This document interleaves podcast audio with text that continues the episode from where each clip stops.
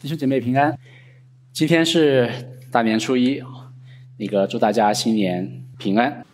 既然是一个特别的日子，所以我今天的讲道也会稍微特别一些。我今天想从一个基督徒的角度，简单的跟大家分享一下自己今年对于春节的一些随想。说到过年，我想我们在座有南方人，有北方人，有长辈，也有九零后、零零后。虽然南北方过年的习俗不太一样，不同的人，我们活在不同的时代，对于过年可能也有不同的人生的体悟。但我想春节有一些共通的地方，有一些重要的元素啊，这些在每一个华人的当中都有相通的、一样的文化印记啊，深深的烙在我们里面。当我想到春节的时候，我想到这三个标签啊：团圆、守岁，还有祈福。我今天呢也会从这三个方面分别的跟大家简单的聊一聊我们的信仰跟我们华人的文化的一些碰撞。首先是团圆，想到春节，我想每一个人我们都会浮现出一幅团圆的图画。当我们想到团圆的时候，我想首先我们要有一个家的概念。这个家它不只是一个城市、一个地方，它也不是一个冷冰冰的一个门牌号。因为当我们想到家的时候，家除了这些物理性的、地理性的属性之外，其实它的社会属性更加的重要。就是家一定是要有一群家人，他们聚集在那里，家一定要有爱在当中彼此连结。所以家其实是一种关系。每一年在春节的时候，国内上亿人次的这个春运，那些在外面读书的学子啊，在外面打工的年轻人，包括已经在外面成家立业的那些儿女们。他们一定都要背上行囊，拖家带口的回到他从前所在的城市里。显然，我们都知道，不是因为那个城市本身有什么重要性，而是因为在他从前的那个城市里面，有一盏灯，在这个时候为他亮着，有一扇门在等候他。所以，当他们回到那个城市之后，在那一扇门的背后推开之后，门的里面有他们的父母，还有爱他们的家人。所以，当我们想到团圆的时候，首先我们知道家啊是爱。是情感，是关系，可是，在现实当中，我们也知道这个团圆、这个家的美好的这个画面正在破坏。我想有很多原因造成了这一点。首先，可能是因为社会的发展，在过去的半个世纪，特别是过去的二三十年，随着人类现代化的进程越来越快的推进，我们越来越发现传统的那种大家族式的那种家庭的结构制度正在日趋瓦解。家庭的观念越来越淡漠。我第一次独自的出远门，就是上大学的时候，那是我第一次离开家，在大一的寒假回家过年，那个画面我到现在还记得非常的清楚。我明明已经买到了火车票，在学校买到了火车票，可是当我那天到火车站之后，我却发现火车开过来，我却上不去，因为所有的车厢都塞满了人，我根本就上不去。那是我第一次出远门，所以我当时也非常害怕，错过了火车，我也不知道该怎么办。当时火车站的工作人员就告诉我说：“你只能自求多福了。之后来的火车，只要是路过你们家的城市，只要你有能力挤上去，你随便上，我们也不查票。”所以我就在那边等了好几个小时，我都快要睡着了啊！终于看到有一辆从上海开往西藏的火车，正好途经我们家，我就。费尽九牛二虎之力，终于挤了上去。同样，我挤上去之后，发现整个车厢里也是人山人海。我当时拎着行李，根本都没有可以放行李的地方，我就把它举在这个头顶。但是呢，我发现也不是很累，因为我旁边的人都得帮我举着，根本就没有放行李的地方。所以他们不举的话，就压到他们头上了。就那样，我们就举着行李十几个小时，终于回到家。我还记得我第一次回到家里。在楼下就看到我的家人，他们在窗户上向我招手，在等待我。等我上去之后，一推开门啊，家里面热气腾腾的这种气氛，所有的人都笑着在门口迎接我。然后他们看到我的第一句话都是：“你怎么瘦成这样了啊？你都瘦脱相了。”我现在还忘不了那个画面。不过后来我也没有想到，大学毕业之后竟然来了美国。到美国之后一来就是十几年，在这边读书、工作，留下来。结婚、生孩子、买房，所以当我现在回想起来，如果能够过年再回到家里和家人团聚，这件事情就变得越来越不现实。所以我觉得团圆对于我来说确实越来越困难啊。这个一定程度上归结于这个社会的发展。我想第二点，这个团圆变得越来越难，也归咎于人际关系。因为除了这些交通，今天人可以很方便的去到很远的地方之外呢，科技、社交媒体的兴起、普及和渗透，也改变了这个世界。所以今天我们的人，我们越越来越活在一个自己的一个虚拟的世界当中，每一个个体都变得越来越孤立。所以我们发现，在现实社会当中，其实人与人之间这种深层的情感的交流变得越来越困难，人的沟通能力其实是在退化。所以我们发现，就算今天我们不远千里万里的回到家里团圆，可是每一个人回到家里仍然活在自己的世界里，每一个人仍然抱着自己的手机。虽然表面上团圆了啊，可是心的距离，心与心的距离却越来越远，团圆也变得非常的困难。我想最近还有另外的一个原因，就是疾病。战争和死亡，过去三年的疫情波及全球，我们每一个人都设身处地在当中经历啊。这场疫情也改变了世界，也改变了很多人的生活。我想，我们绝大部分人从来没有想过，说一个病毒竟然可以让我们在有生之年有家不能回啊！甚至这个病毒也夺走了很多人的生命。即便今天在我们看来，疫情似乎已经快要过去。可是我们却发现，我们已经没有一个人可以回到疫情前的生活，特别是一些的长辈，在疫情期间，他们也都离开了这个世界。我上一次回家过年，我的奶奶、我太太的奶奶和姥姥都还在，然后三位老人在疫情期间都相继的过世。所以，即便有一天我们能够再重新回去过年，那个家也永远不会回到从前的样子。所以我们必须要承认，团圆其实是。一幅非常美好的图画，是每一个人的愿望。可是我们必须要承认，现实当中其实团圆已经变得支离破碎。为什么现实跟我们的想象有如此的差异？这个团圆变得这么困难，那个问题究竟在哪里？除了我刚刚讲的这些原因、这些科技、这些社交媒体，包括战争、疾病之外，包括人心的疏离啊，为什么团圆只是一幅美好的图画呢？我们今天在过年的时候，我们仍然可以。有真正的团圆的盼望吗？在圣经当中，其实有一个关于团圆的故事，我们都非常熟悉这个故事，在路加福音的十五章，浪子回头的故事啊，这个故事大家非常熟悉了。有一个父亲，他有两个儿子，小儿子非常的放荡，他对父亲说：“你把我的家业给我，我要离开你。”所以他父亲就把产业分给了这个小儿子，然后小儿子就拿着他的财产远离家乡，在异地啊肆意的挥霍放荡。直到有一天，他发现他已经非常的落魄，没有办法再生活下去，他就起来，甚至去和当地外邦人一起生活，甚至去和他们养的猪去抢食物。即便如此，也没有人给他，没有人在乎他。后来有一天，这个小儿子他就突然醒悟过来，他说：“我有父亲，我的父亲家里有很多的故宫，有很多的产业，有很多的粮食，我为什么要在这里饿死呢？”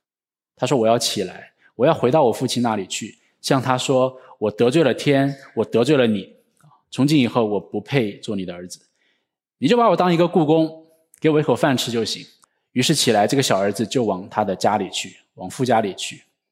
很远的时候，他的父亲就看见他动了慈心，跑过去，看着他，抱着他，连连与他亲嘴。小儿子就跪在地上说：“父亲，我得罪了天，我也得罪了你，我不配再做你的儿子。”可是父亲却吩咐仆人说：“把那个上好的酒席为他来预备，上好的衣服给他穿，上好把那个戒指戴在他的手上，给他穿上鞋子，把那个最肥的肥牛，可能比小肥小国内的这个肥牛还要肥啊，杀掉，给他预备最好的筵席，因为我这个儿子他死而复活，失而复得，全家人就团圆了啊，就快乐了起来。这个故事最后讲到那个大儿子，大儿子他每天在家里面勤勤恳恳的工作。”那一天，他正好在田里。他回来以后，发现家里面怎么这么热闹？然后一个仆人告诉他说：“你弟弟回来了，而且你的父亲为这个小儿子啊大办酒席，非常的开心。”大儿子就非常的生气，不愿意回家。他的父亲又一次出来，去迎接这个大儿子，去邀请他回家。父亲说：“这个大儿子对父亲说，我服侍了你这么多年，对吧？我从来都听你的话，我也没有做过像我的弟弟那么糟糕、那么败坏的事情。可是你都从来没有给我杀过一只羊羔，别说肥牛了，羊羔都没有给我杀过。可是你那个小儿子，他在外面挥霍你的产业，他放荡，如今这么落魄回来，你怎么对他这么好？太不公平！”父亲说：“儿子啊，你常常和我同在，我一切所有的都是你的。只是你的这个兄弟，他是死而复活、失而复得的，所以我们应当欢喜快乐啊！这是一个非常有名的故事啊，也是一个团圆的故事。这个故事是由好几幕组成的。我们知道这个故事是耶稣对当时的法利赛人所讲的一个比喻。这些法利赛人他们读到这个故事的时候，他们一定会跟这个故事当中那些大儿子画上等号，因为他们就是一群似乎生活在神家里的人，他们是一群表面上看起来听神话、遵行律法的人。而那些外邦人，则是那些不认识律法、生活非常的放荡的人。可是耶稣讲这个故事，很显然告诉他们说，其实神是这样的爱那些外邦人，同时也告诉这些法利赛人、这些犹太人，他们虽然以为自己在家里啊，其实他们某种程度上也是浪子。所以这个故事非常用戏剧性的方式，通过好几幕来呈现这种张力。耶稣的所有的比喻，每一个场景基本上都是只有两个人物。在这个比喻当中也是如此，在第一幕我们看到那个小儿子，他在父亲还活着的时候，他就要自己的产业，他就要离开他的父亲，他就要自己来主张他的生活，任意的所谓的去过一种自由的生活。当然，我们也知道圣经当中其实告诉我们说，这个小儿子就代表全人类，代表我们所有的罪人。我们从前像亚当一样，本来是与神生活在一起的，可是我们却说神，我要像你。所以，当我们犯罪之后呢，我们就离开了神，被逐出伊甸园，与神永远的隔绝，并且我们以为这些产业是属于自己的。我们不认识神，我们去拜任何各样的假神，好像这个小儿子一样，到一个外邦的地方，甚至罪在我们的生命当中带来的影响、污染、毁坏，让我们在最终也经历像小儿子这样的落魄。当人离开神之后，我们的道德也越来越缺失，我们今天其实黑白不分，而我们也失去了最重要的，就是神创造我们的那个形象。我们整个人类的尊严、人性的尊严也彻底的失落。其实今天我们人有一个很大的一个问题，哲学上的问题，就是我是谁？其实离开上帝的话，我们没有一个人能够回答清楚这个问题。本来人是比一切受造之物都更高贵的，可是今天人却沦为受造物的奴仆。我们去拜各样的偶像。让那些东西来定义我们的身份，定义我们的价值。我们为那些东西而活。在第二幕，这个故事出现了一个转折点，就是那个小儿子，不知道他为什么有一天他突然灵光一现啊，有了这个想法：我要回去。我有父亲，我有家，我为什么要在这里过这样的一个生活呢？虽然他是走投无路，似乎被迫才有了这样的一个想法。不过，我们也看到这个小儿子，他有了真实的悔改，他意识到他自己得罪了天，就是神。也得罪了父亲，因为在古代中东的文化当中，跟我们华人的文化很相似。在父亲还活着的时候，如果我们就和父亲分家业，这是非常忤逆的啊，非常对父亲不敬的。这也是一个很大的一个罪啊。所以这小儿子他知道他犯了很大的罪，他也认识到自己的罪，他想要悔改，他想要恳求父亲的原谅，他想要主动的去解决这个问题。这一幕也很像我们人生的经历。神似乎并没有放弃我们，虽然我们犯罪，我们离开神，我们过得非常的糟糕。可是神似乎他让人透过我们人生当中这样的困境甚至绝境，开始意识到自己的有限，开始去寻求上帝。虽然这是上帝主动的工作。第三幕，这个焦点从小儿子的身上转到父亲的身上。虽然小儿子他可以浪子回头，非常的宝贵啊。可是我们看到父亲的仁慈、宽恕，才更加的令人动容。圣经当中用了一连串的动作来描述这个父亲看到小儿子的动作，在希腊文当中用了四个 kai，就是 and 啊，他看见，然后动了慈心，然后跑过去，然后抱着他，然后连连与他亲嘴。这一系列动作都表示这个父亲他其实每一天都在等候他的这个儿子回家。甚至这个小儿子，当他回去以后，他跪在父亲的面前说：“父亲，我得罪了天。”我他的话还没有讲完，这个父亲就抱起他来与他亲嘴。这个父亲没有等小儿子说完他认罪的祷告，甚至他在这个小儿子悔改之前啊，这个父亲他其实已经原谅了他的儿子，因为他不可能小儿子那天回来他就正好在门口站着啊，他一定每一天都在那里等候这个失丧的儿子的回归。所以父亲的一系列的动作，动作给他穿衣服、穿鞋、戴戒指，都表明这个父亲要恢复这个儿子的身份啊。虽然儿子说把我当一个仆人吧，当一个雇工吧，可是父亲却仍然恢复他儿子的身份。圣经当中也是这样描述神对人的爱。我们这些罪人像小儿子一样的可怜，一样的污秽，一样的败坏。可是神他像这个父亲一样，他每一天呢都等候我们这些罪人的回家的回归。他也主动来爱我们，甚至在我们还没有悔改的时候，还不认识他的时候，神就让他的儿子为我们死了。最后一幕，这个故事我们常常把焦点放在小儿子的身上。其实“浪子回头”这个标题在圣经当中并没有啊，是后面的人加上去的。圣经更没有解释说，只有这个小儿子才是浪子。在第四幕最后，我们看到这个大儿子，他其实也是另外一种迷失。我们发现他其实跟小儿子有非常多的相似的地方。他虽然活在家里，就像刚刚所讲的，他的肉体虽然在家中与父亲团圆，但他的心跟父亲是非常的远离。他不了解他的父亲，他其实也是一个浪子。大儿子代表。人类历史上所有那些在福音之外，人试图通过自己的努力，像这个大儿子一样，试图通过自己的行为、自己的努力、自己的善行、宗教、哲学、道德等一切方式，试图要回到神那里去。可是圣经也告诉我们说，这一切的尝试其实都是徒劳。人没有办法靠自己的努力去解决罪的问题和与神和好。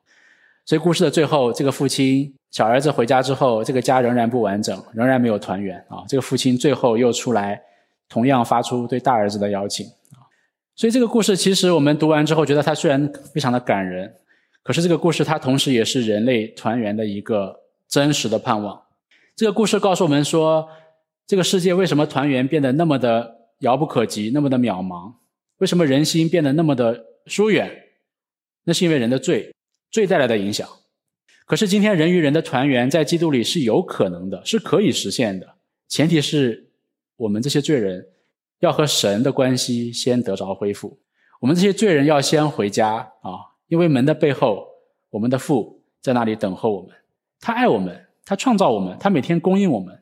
虽然我们不认识他，否认他，弃绝他，亵渎他，可是他每一天都在等候我们回家。所以，当我们每一个罪人，我们先回到神的家里。在那里才有真正的团圆，跟神有真正的团圆，跟属神的人，我们的兄弟姐妹有真实的团圆，永恒的团圆。春节的第二个标签就是守岁。小时候过年的时候，我放了寒假，我们家就要在北方，就要回到老家，我奶奶家里。在除夕那一天早上起来，我的父辈他们就会带我们去贴春联，每一个房子、每一个房间都会贴上春联，贴很多很多。非常的开心啊，然后到了晚上之后呢，我们就会守岁守夜。老人告诉我们说，一定要撑过十二点。呃，其实，在北方我们都有看春晚的习惯，你只要看春晚的话，撑到十二点并不难。我昨天晚上也守岁了，呃，不过我是用准备讲道的方式在守岁啊，守到一点多。为什么要守岁？不知道大家想过这个问题没有啊？中国人为什么过年有守岁的习俗？其实我也不知道。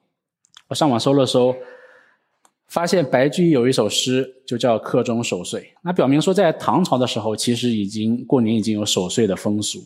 守岁尊无酒，思乡泪满襟。使之为刻苦，不及在家贫。未老偏惊节，防愁欲误春。故园今夜里，应念未归人。我发现唐朝的时候跟今天其实过年差不了太多。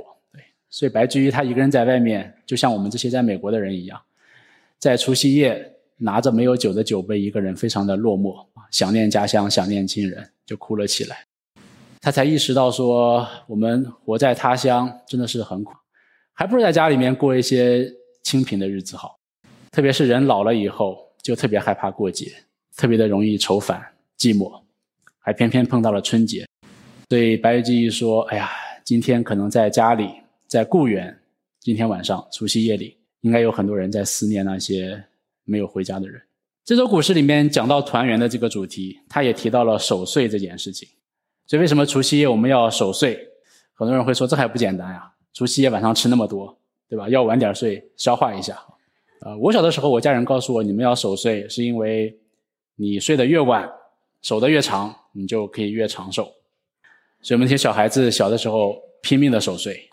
守得越长的那个人，可以第二天早上起来骄傲的说：“我比你活得久。”其实我们中国的这个民间风俗里面提到说守岁，它有一个很重要的一个来由，就是很多时候我们很多人我们相信这个过年这个习俗，年在这个封建神话还是当中，它是一头怪兽，据说他在除夕夜他要来到人间，他要吃那些小孩子，会吃牲畜，所以今天很多的地方守岁其实。背后有一种文化的一种期盼或者表述，就是说守岁意味着说可以驱邪避恶，将所有的那些疾病、灾害、瘟疫、不好的东西都拒之门外。昨天在 U 片的这个考古博物馆里面有一个春节庆祝春节的一个活动，我也带孩子有去参加。那个活动最后最受人欢迎的就是舞狮。所以在舞狮的时候呢，那些宾大的舞狮那个 club，他们也会介绍一下这个习俗，里面也提到这个故事，就是提到年其实是一个怪兽，他要来吃小孩子、吃牲畜啊，底下那些白人哇很害很害怕的样子。其实圣经当中也有一个关于守岁的故事，在出埃及记的十二章，我们也都非常熟悉这个故事，以色列人的逾越节。在历史上，神也曾经有一个晚上告诉以以色列人说：“你们要守岁。”出埃及记十二章这边提到，在这个尼散月啊，就是也是正月啊，也是以色列年历的正月。神曾经在埃及的时候，小谕摩西、亚伦说：“你们要将这个月本月为正月，为一年之首。吩咐以色列会众说：本月初十要按着附加取羊羔，一家一只。若是一家的人太少，吃不了一只呢，就分享啊，和邻居共取。”你们预备羊羔要按着人数和饭量计算，要无残疾啊，要用一岁的公羊羔。到黄昏的时候，以色列全会众要把羊羔宰了，各家要取点血，涂在吃羊羔的房屋左右的门框和门楣上。当夜要吃羊羔的肉，用火烤，用无酵饼和苦菜同吃。最后神也说：你们不可以剩下一点到早晨，若留到早晨，要用火烧了啊！你们吃羊羔的时候，要腰间束带。随时准备好出发，脚上穿鞋，手中拿杖，赶紧的吃。这是耶和华的逾越节，因为那夜我要巡行埃及地，把埃及地一切投生的，无论是人是牲畜，都击杀了，又要败坏埃及一切的神。我是耶和华。这血要在你们所住的房屋上做记号。我一见这血，就越过你们去。我击杀埃及地投生的时候，灾殃必不临到你们身上，灭你们。这个故事在摩西的时代，距今天已经大概三千五百年左右了，三千四百年到三千五百年左右。当时的以色列人他们在埃及做奴隶，每天被埃及人欺压。可是神早已经在亚伯拉罕的时代就应许说，神要带领他的后代，带领以色列民族到一片流奶与蜜之地。神已经应许亚伯拉罕说，他的后代有在埃及要为奴四百三十年啊。所以这个时候，其实这个时间已经到了这一刻。埃及人他们更加变本加厉，更加苦待这些以色列人，所以以色列人他们突然想到有一位神，他们呼求神，神来拯救我们啊！神就兴起一个先知叫摩西。神呼召摩西的时候，摩西只有四十岁。摩西说：“神啊，我不行，我话都讲不清楚，而且我是埃及人，我是埃啊八十岁，我是埃及王子啊，这个他们不会听我的，所以呢，他就拒绝。后来神让他预备了四十年的时间。”到他八十岁的时候，他又被神使用，带领以色列人出埃及。神在那一个晚上为以色列人设立了一个节日，叫做逾越节。那之后就成为以色列民族最重要的一个节日。这个晚上，神要向埃及施行最后一个审判，最后一个灾难，就十灾的最后一灾。神要击杀埃及所有投生的，包括人和牲畜，因为埃及他们所行的非常的邪恶。之前神已经施行了九个灾，可是埃及人仍然刚硬，法老心里仍然刚硬，他们拒绝让以色列人离开埃及啊，所以最后一灾也是最重的一个刑罚。可是，在这个神在施行及时审判的时候呢，神告诉以色列人说：“你们可以宰一只羊羔，用它的血来涂抹你们家的门楣和门框。这样的话，当晚上这个灭命的天使来施行审判的时候，他看到涂了羊血的这个房子。”就越过这一个家啊，灾难就不临到这个家里。当然之后的故事我们也知道啊，当晚这个埃及地就变满了哭嚎，甚至连法老的长子都死去了。所以法老夜里起来把摩西叫过来说：“你们走吧。”有些人那天晚上他们守岁，不止守到十二点，从老人到小孩，他们一边吃着烤羊肉，还有苦菜和酵饼，又有菜又有肉又有又有面啊。只是今天我们华人把它给包起来吃，然后守岁到晚上，他们就带着自己的东西离开。不晓得我们华人的这个贴春联的习俗跟这个故事有没有背后这种关联？但是其实背后的这种诉求都是非常相似的。当我们华人在贴春联的时候，我们贴在门框、贴在门楣上，而且我们也用红色的纸，好像羔羊的血一样。我们也是在期盼着说，能够在这一个在这一夜里能够平安的度过一切的瘟疫、灾难，包括那个来吃小孩子的年啊，它能够远离我们。我们也要守到很晚，不知道我们在。在等候什么，警醒什么？但是这些这些文化、这些习俗就都遗留了下来。当然，这个故事我们也知道，其实出埃及、逾越节也好，包括我们的春节也好，其实它都不能够真正给我们带来盼望。也就是说，你不管是涂春联还是涂羊血，其实没有办法真正保护我们的平安。圣经当中告诉我们说，其实人真正的盼望在耶稣基督的身上，在那位石架上。为我们受死的耶稣的基督的身上，他其实才是那个春联，才是那个羔羊的血真正所指向的那个盼望！在哥林多前书五章七节这里说，耶稣基督他是那一位真正的逾越节的羔羊。你们既是无教的面，就应当把旧教除尽，好使你们成为新团。因为我们逾越节的羔羊基督已经被杀献祭了。耶稣基督他也是在逾越节的晚上被抓被害的。在最后那个晚上，耶稣拿起饼来，拿起杯来，他们可能跟门徒正在吃逾越节的晚餐，可能有羊肉，有那些苦菜啊、无酵饼之类的。可是耶稣在那个晚上，他却说：“从今以后不再喝这个饼，不再吃这个饼，也不再喝这个杯，啊，不再吃这些东西了，因为他自己的血，他自己的身体要成为那个真正替人代罪的羔羊。”所以，如果今天我们仍然停留在这个华人的习俗当中，试图通过贴春联的方式期盼平安，这其实是非常虚假的。不可靠的，甚至今天犹太人他们如果仍然在弥散月逾越节的时候，他们涂抹羔羊的血，可是如果没有基督的话，仍然也不能够带给他们真正的平安。最后祈福到了正月初一的时候，我们中国人都要开始出门去拜年、去探亲、走访亲友、问候，说一些非常好的话，献上祝福，听到祝福。我们会在家里面各个地方贴满各样的福字。小的时候，我们家也会贴很多的福。而且把这个福字倒过来贴。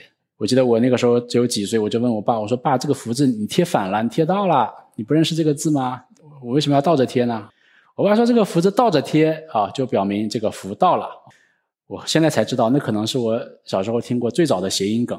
中国人都很向往一个有福的人生，很多的成语当中都有福字啊，五福临门啊，这是最常我们最常说的话。我也上网查了一下，这个五福究竟是哪五福，我真的说不上来。后来发现，这个五福临门其实是从《尚书》当中来的啊。一曰寿，二曰富，三曰康宁，四曰优好德，五曰考中命。基本上，我们的五福临门就是一个人他能够长寿、富贵、康宁、有德行，然后最后可以善终。有这五样，就是一个有福的人生。我们发现，其实这样的福虽然是很好的啊，每一个人我们也都非常的向往。可是这个福，它只是比较关注于我们今生。而非永恒的事，他也比较关注我们外在我们的身体上，比较少关注我们的精神、我们的情感的层面，更没有关心我们灵魂的层面啊，都是一些非常外在的物质性的。这些福其实本身也没有什么不好了，圣经当中也肯定这些福都是好的，都是福气。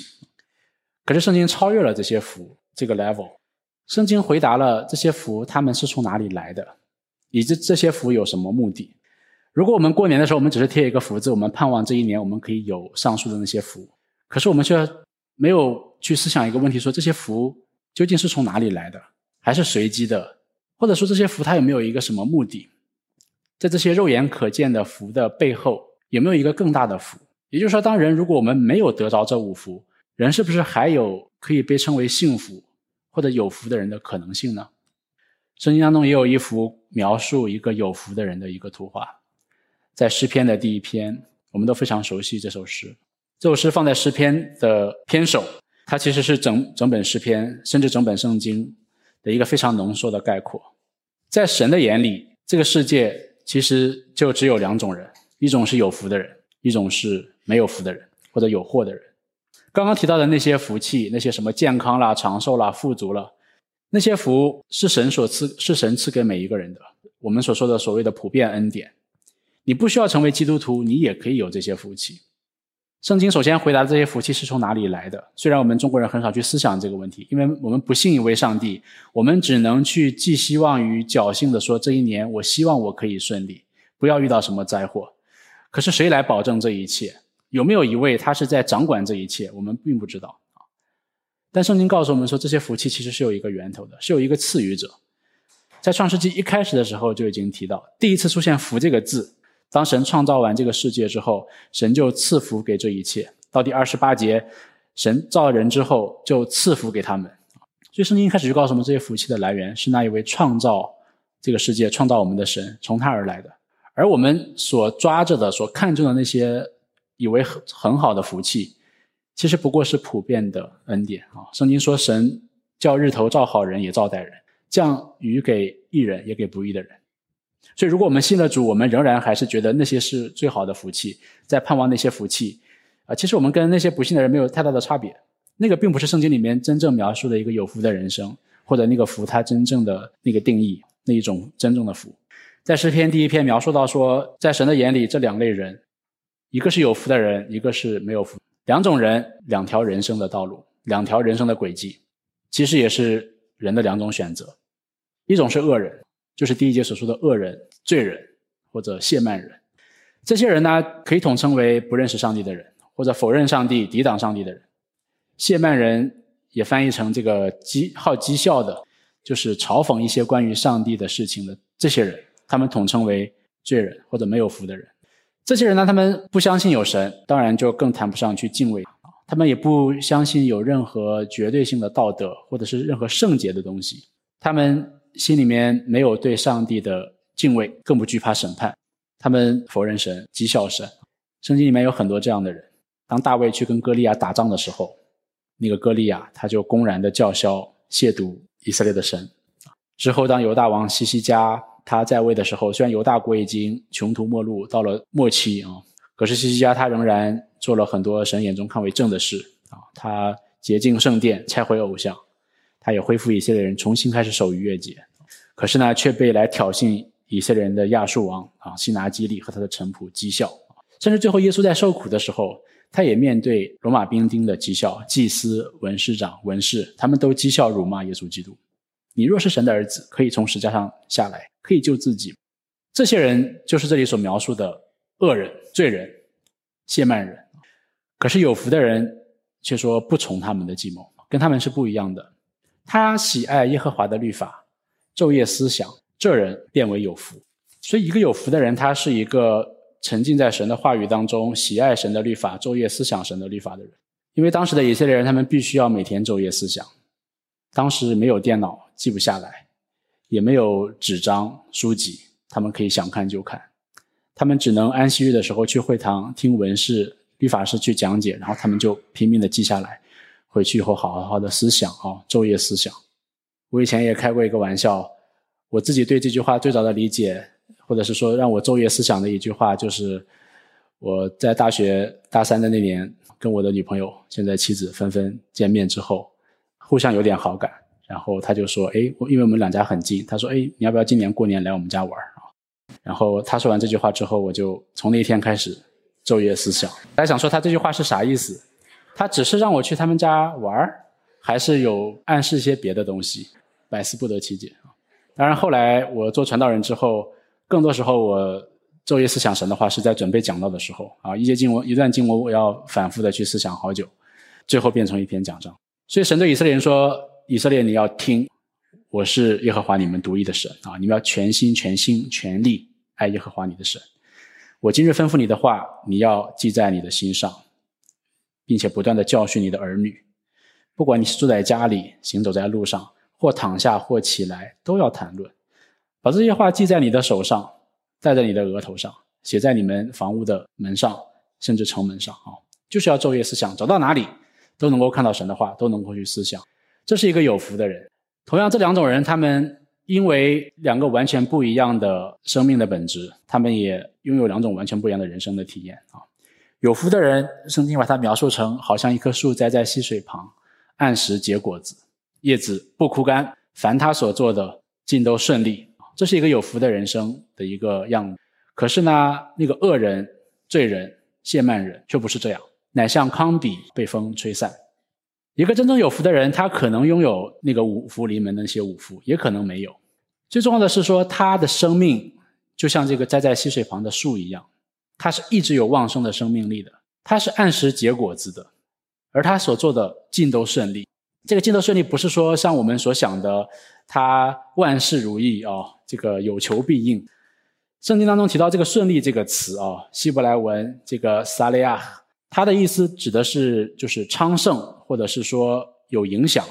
也就是说，这个顺利，它更多的时候是指向这个人，因为他常常的思想神的话，他常常的与神同在，神的计划就可以透过这个人彰显出来。而神在神没有难成的事，所以神的计划都会实现。而因为这个人常常与神的心贴近，所以神就透过他来做事。他就成为神做事的一个管道，一个出口，所以他所做的尽都顺利。不是说这个人他按照自己的私欲、他的意念，他想什么都可以顺利啊，神都可以帮助他实现。相反，他能够成为神手中的那样的一个人，圣灵可以透过他赐给他能力，让他来为神工作。这个是顺利的意思。所以我们不要把它错误的理解成今天这些世俗的成功学，甚至成功神学所讲的。你只要做这个做那个啊，神祝福你的方式就是让你在这个地上昌盛发达，好像那些不幸的人所求的一样，让你更有钱更成功，不是这样的。相反，真正有福的人，他很有可能在地上，在世人看来很不顺利，他可能遭遇很多的祸患，很多的困境，可是他却有可能成为这里所说的一个有生命力的人。神可以透过他的生命结出果子来，成为上帝工作荣耀的一个途径啊。就像那个生来瞎眼的人一样，从世人的角度来讲，他是一个没有福的人，他生来就是瞎眼的。可是耶稣却说要在他的身上显出上帝的荣耀来。而那个没有福的人，他也许在地上拥有那一切，可是，在神的眼中，把它描绘成好像糠秕一样，糠秕就是那个谷物外面的那一层皮，也不能吃，喂猪猪都嫌弃，没有任何的价值，非常的轻，一扬就随风而去，没有价值。最后，这两种生命因着不同的生命、不同的人生的经验、不同的选择、不同的跟神的关系，最后也带来两种完全不同的结局。当审判的时候，恶人必站立不住；罪人在异人的会中也是如此。可是义人却不一样，哈！耶和华知道义人的道路，恶人的道路却是却必灭亡。圣经当中告诉我们说，圣经当中其实很不只是诗篇第一章，很多地方都用树来比喻一个人的生命，用树来象征生命。甚至耶稣自己也说，他就是葡萄树。但是那些凡在他里面的，他就在他们里面，这人就多结果子啊！就是诗篇第一篇所所描述的那个栽在溪水旁的那棵树，按时后结果子。我想最后在春节，虽然我老是带来这么沉重的信息啊，大家本来准备今天过来啊，开开心心的，对吧？过年嘛啊。不过我觉得我们还是要真实一点。在春节的时候，我觉得我们必须要思想两件事情。第一件事情啊，就是我们必须要承认，虽然我们都喜爱新年、盼望新年啊，可是我们同时也承认现实，我们每一个人的人生都是一个加速走向死亡的过程。什么意思呢？大家有没有发现，我们小的时候，我们在孩童的时候，我们特别的盼望过年啊，觉得一年一年好长呀，所以当快要过年的时候，我们就开心的不得了。当然是因为那个时候我们物质匮乏。到新年的时候，我们才会有新衣服，才会吃好吃的，才会有压岁钱什么之类的啊。不过那个时候，我们确实觉得这个一年一年过得好慢。所以，如果你今天跟一个孩子，比如对我儿子说十年，对他来讲是一个非常漫长的日期，因为他自己都还不到十岁，十年是他比他整个已有的人生还要长，所以十年对他来讲是非常的漫长。然后之后，我们到了青春期，从十岁到二十岁的时候，十年这个概念。呃，虽然有点缩短，但还是蛮长的。从小学到初中到高中到大学，其实也是蛮长的一段经历。可是，当我们到了二十岁之后，啊，弟兄姐妹应该也有同感，十年就过得很快。二十岁到三十岁就明显变快了很多，因为不过是你过去人生的一半而已，就很快。我回想我二十岁到三十岁的十年，大部分时间在美国，读完书出来开始在教会服侍，结婚，然后有了第一个孩子。然后有一天突然发现自己已经三十岁了，觉得很不可思议。更不可思议的是，我从三十岁到四十岁的这十年，就变得更快。我今年就三十八岁了。我想想，我从三十岁到三十八岁这八年，怎么过得这么快？就好像一天一样，生活都很差不多。有了孩子，每天工作，周而复始，日复一日。因为这只是我过去人生的三分之一。我不敢想象，我四十岁之后到五十岁的十年，可能过得更快，然后五十到六六十岁更快、更快、更快。虽然都是同样的时间，时间长啊，可是，在我们每一个人个人的身上的体验是不一样的。我们其实从出生开始，从体验上来讲，就是一个越来越靠近死亡的过程，并且这个时间过得越来越快、越来越快。我们是不可以抗拒的，是不能否认的。我小的时候不理解为什么大人他们不太喜欢过生日，不太喜欢过过年啊这些啊。我现在开始有点体会啊。因为这个过年没有那么开心，不像小孩子那样洋气放炮竹、去走亲戚、吃糖果。每一次过生日，每一次过年，都是在提醒自己，我离死亡越来越近，很没有盼望，是吗？如果我们在过年的时候没有基督、没有福音，我们一切的欢笑都是强演出来的，一切的福分不过是虚假的自我安慰。福音它最重要的一个信息、好消息，就是因为耶稣基督他的死、他的复活。终止也扭转了这个死亡的进程，这个越转越快的这个死亡的车轮，在基督的身上停了下来啊！大家不觉得这个其实才是我们中国人过年真正需要听到的好消息吗？有什么福，有什么问候语，有什么拜年的话语，能够比这个带给世人更大的安慰呢？另外一个，我也提醒大家不要浪费下一个春节，就像我在圣诞节讲到的时候，不要浪费下一个圣诞节，团圆守岁。祈福这些东西都是非常美好的，我们仍然可以在以后的春节当中继续的去去表达这些文化的这些特征啊。可是如果没有福音的话，如果我们在春节不讲福音的话，这些东西都是虚假的盼望。我刚刚讲过的，就是我们唱那首诗歌，虚假的祝福，都不过是自我安慰。我们自己说出来，自己都不相信，甚至我们已经在这个时候，这个信息轰炸的时代，我们都已经厌倦了微信上的那些祝福语，大同小异。甚至我们偷懒还直接 copy paste，有什么意义呢？啊！但是今天在基督里，我们知道人是可以团圆的，人可以与神团圆，人也可以与我们所爱的人团圆，并且在在基督里，我们的守岁也真正的有意义啊！因为在基督里，我们已经得着那拯救和平安。今天瘟疫也好，疾病也好，甚至死亡都不再能够辖制和吞吃我们。最后在基督里，我们才有那个真正的福气。因为我们不只是认识那些外在的俗世的福，我们认识那位福气背后的那一位赐福者，我们也得着那个最终极的、最永恒的那个最大的福，就是神自己。我们一起来祷告，天父，我们再一次来到你的面前，我们感谢你，特别是在我们华人春节这样的一个非常喜庆的日子，我们也透过我们的文化啊、思想、我们的信仰，神，我们谢谢你，因为你在几千年的人历史当中。啊，即便是在我们华人的文化当中，你也已经早已经启示你自己，有你自己的普遍恩典、普遍启示在我们当中，只是因为我们还不认识你。神，我们感谢你，因为你从未放弃追求我们，你从未放弃寻求我们。在每一个春节的时候，神，这都是一个你在呼唤我们回家的时候。主啊，我们在这个二零二三年的春节，我们在你的面前，我们向你献上感谢，谢谢你，因为我们在座很多的人。我们已经回家了，我们已经经历过那世人所不能经历的团圆，那种平安和那种福乐。主啊，我们也在新的一年里面继续的在你面前祈求，愿神也能够将这样得救的恩典能够带给更多的人，让我们的教会成为那真正有福的人，好像溪水栽在河边，让我们能够在你里面，我们就多结果子。神让我们成为你手里的。器皿，你的工具。我们祷告的时候，我们在新年里面，不是说神让我们这一年我们能够心里面所想的主啊都能够实现，乃是说主啊这一年我们盼望神能够让我们更经历你啊，让我们每一个人能够被你使用，成为你的祝福，成为别人的祝福，成为你手里祝福的器皿。我们也盼望这一年神啊能够继续的使用我们 UC 教会，能够在这里多结果子。多结福音的果子，带领人信主；也结圣灵的果子，让我们的生命能够越来越更新改变。我们在我们人生有限的未来的日子里，在这个时间的车轮在催促我们离开这个世界的时候，天父，我们也等候，带着极大的盼望和喜乐，等候那个日子，让我们知道死亡也没有什么可怕的。虽然未来是未知的，可是天父，因为我们心里面认识你，我们能够有一种笃定啊，一种平安，让我们能够更加有智慧的过这一年和我们以后的日子。感谢你这样的祷告，奉耶稣宝贵的名求，阿门。